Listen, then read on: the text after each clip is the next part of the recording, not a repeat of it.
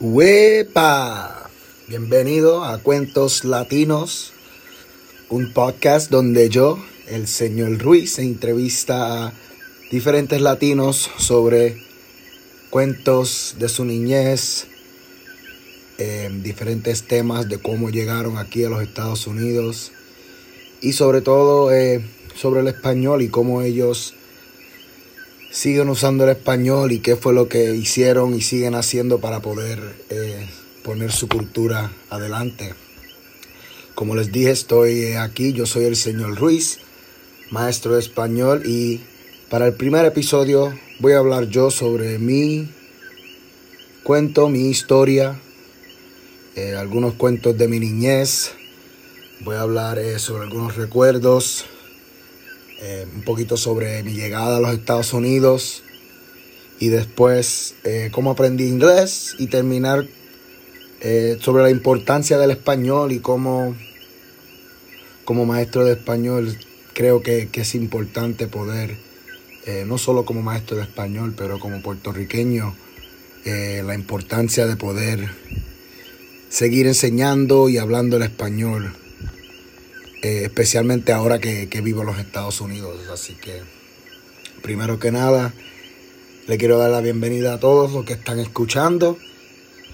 Al fondo pueden escuchar eh, los sonidos del yunque, mi querido Puerto Rico. Obviamente no estoy a, en Puerto Rico, estoy en Chicago, pero me encanta el sonido de poder eh, sentirme como si estoy afuera en la noche hablando, así que eso es lo que van a escuchar para el fondo de estas entrevistas. Y como les dije, voy a traer diferentes personas a estas entrevistas para el primer episodio.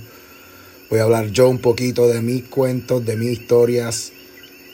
Y después, eh, en el futuro, vamos a tener diferentes visitantes y diferentes personas que voy a entrevistar para poder eh, ustedes escuchar sus cuentos y sus eh, historias, sus cuentos latinos. Como les dije, yo soy el señor Ruiz.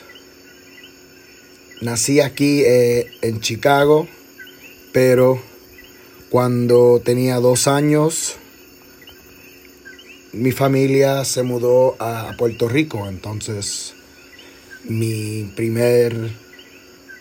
Me crié en Puerto Rico porque no regresamos hasta el 98, entonces eh, de los dos años hasta los ocho años viví en Puerto Rico, fui a la escuela en Puerto Rico. Tengo muchos recuerdos y memorias de esos tiempos, aunque tenía 3, 4, 5, 6 7, 8 años.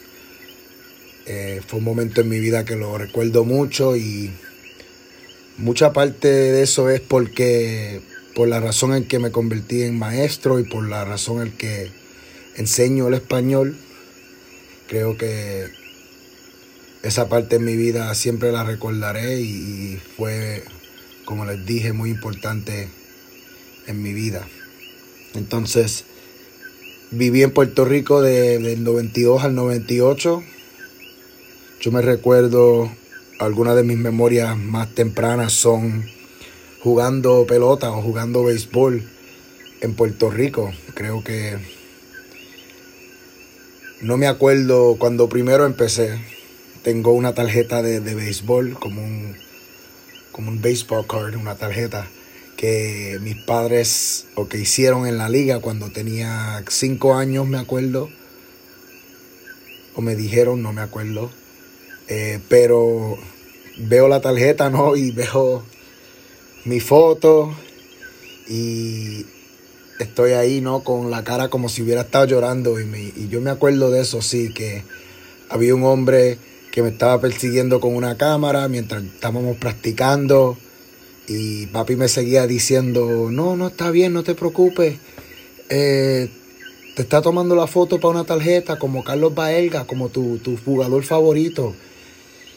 Y no sé por qué, pero empecé a llorar y no quería que tomara mi foto y estaba encojonado y al final eh, tomó la foto, pero sí eh, tenía los ojos todos rojos y estaba todo encojonado y, cada vez que veo esa foto todavía papi tiene esa tarjeta. Eh, me acuerdo de, ese día eh, y de esa memoria del béisbol y, lo que significa el béisbol para mi vida. Cuando primero empecé en Puerto Rico. También me recuerdo eh, que ganamos el campeonato de Puerto Rico. Nuestro equipo o fue un refuerzo de un equipo porque eh, en la liga de, de, béisbol diferentes pueblos juegan contra o diferentes comunidades juegan contra otras y la comunidad que gana puede llevarse otros jugadores. Entonces yo me acuerdo que fui uno de esos jugadores que fue con este equipo de Juana Díaz a representar. Entonces ganamos el campeonato que todavía tengo la placa por ahí. Eh, y yo me acuerdo que papi ese día, él era también uno de los coaches. Empezó a bailar y se tiró en la arena y todos estábamos bailando y cantando. Eh, entonces recuerdo que, nunca olvidaré de cuando era niño. También me acuerdo de, de la escuela, cuando fui a la escuela en Camarones, en Puerto Rico, en Villalba.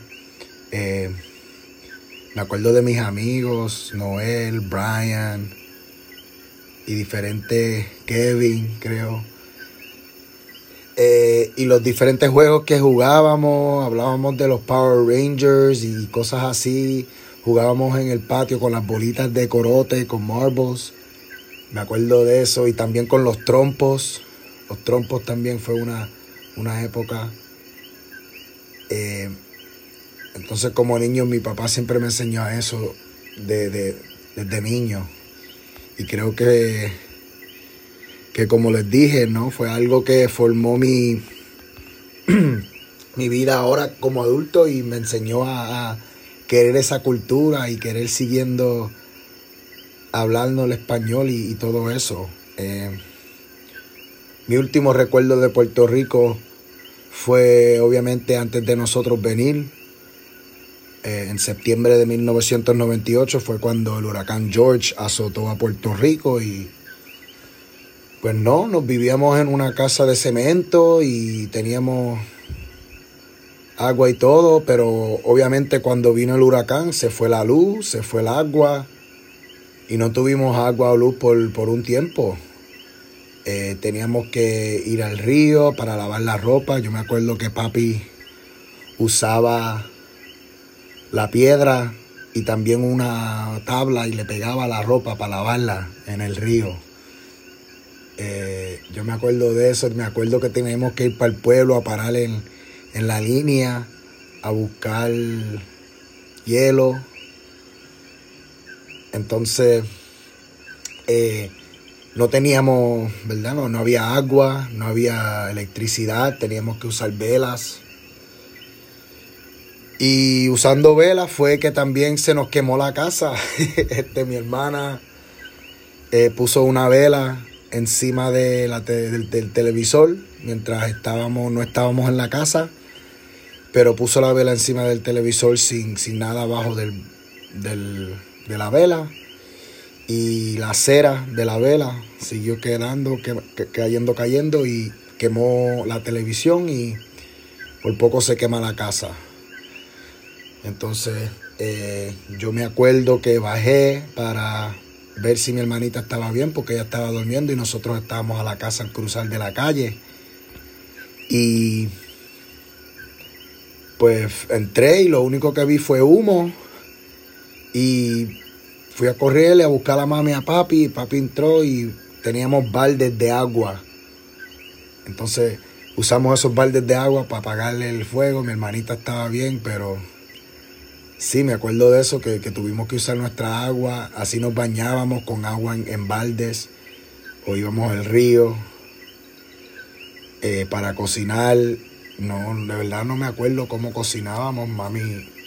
Me imagino que usábamos una parrilla afuera o comíamos diferentes cosas que estaban disponibles, pero esa fue ¿no? la razón por qué llegamos o regresamos o venimos para atrás para Chicago. Fue por el huracán. Eh, entonces en noviembre del 98 fue cuando regresamos a Chicago. Eh, y sí, yo me acuerdo llegando al aeropuerto y, y todo ese frío. Y sabía que estaba en otro lugar. Hablaban otro lenguaje. Yo sabía inglés poco a poco aprendí un poco de inglés en, eh, en, la escuela, pollito chicken, gallina hen, lápiz pencil y pluma pen, ventana window, puerta door, techo ceiling y piso floor, eso, eso era lo único que, sabía en inglés. Entonces, eh, el inglés, ¿no? Eh, me pusieron aquí una clase de inglés. Cuando primero empecé no sabía nada, estaba completamente perdido y me pusieron en clases bilingües. Y entonces seguí estudiando clases bilingües eh, por dos años hasta que me cambiaron a una clase regular cuando aprendí el inglés.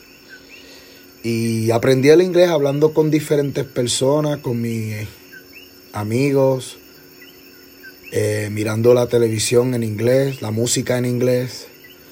Pero eso sí, ¿no? Que, siempre hablamos el español, siempre hablábamos el español en casa. Mami y papi siempre tenían música en casa, siempre tenían eh, diferentes cosas en español, ¿no? Y como dije, siempre hablábamos español en la casa, eso siempre, nunca cambiaba con mis abuelos, con mi mamá, con mi papá, siempre hablábamos el español. Y también la cosa es que yo cantaba eh, música jíbara con mi papá. Eh, entonces, no solo hablaba el español, pero también estaba todavía en esa cultura durante las navidades. Cantábamos música jíbara.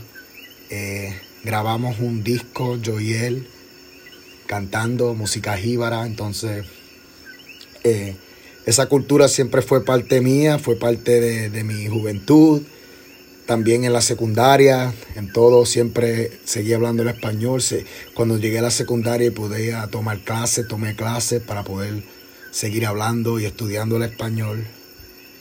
Eh, y así fue que desarrollé esto de querer enseñar el español, querer seguir hablándolo, seguir mi cultura, y ahora que soy maestro me, encanta el español, me encanta aprender de diferentes culturas que hablan el español, no solamente la cultura puertorriqueña, pero creo que esa es la importancia, creo que muchos de nuestra gente que vienen aquí a los Estados Unidos eh, se están olvidando de su cultura hispanohablante, de su cultura que habla español. Y yo quiero que, que eso cambie sigamos el español, que sigamos hablando el español y el inglés, porque obviamente estamos en los Estados Unidos, pero también creo que es nuestro deber aprender y seguir hablando el español. Entonces, con este podcast quiero darle a ustedes diferentes puntos de vista, diferentes cuentos de diferentes personas.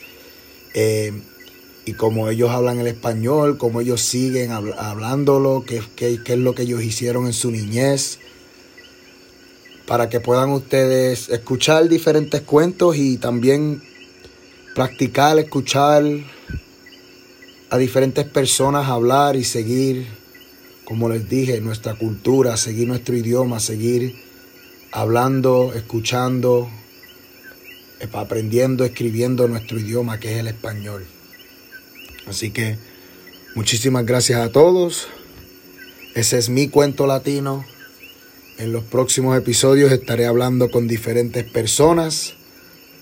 Así que gracias. Tengan un gran día y nos vemos. ¡Wepa!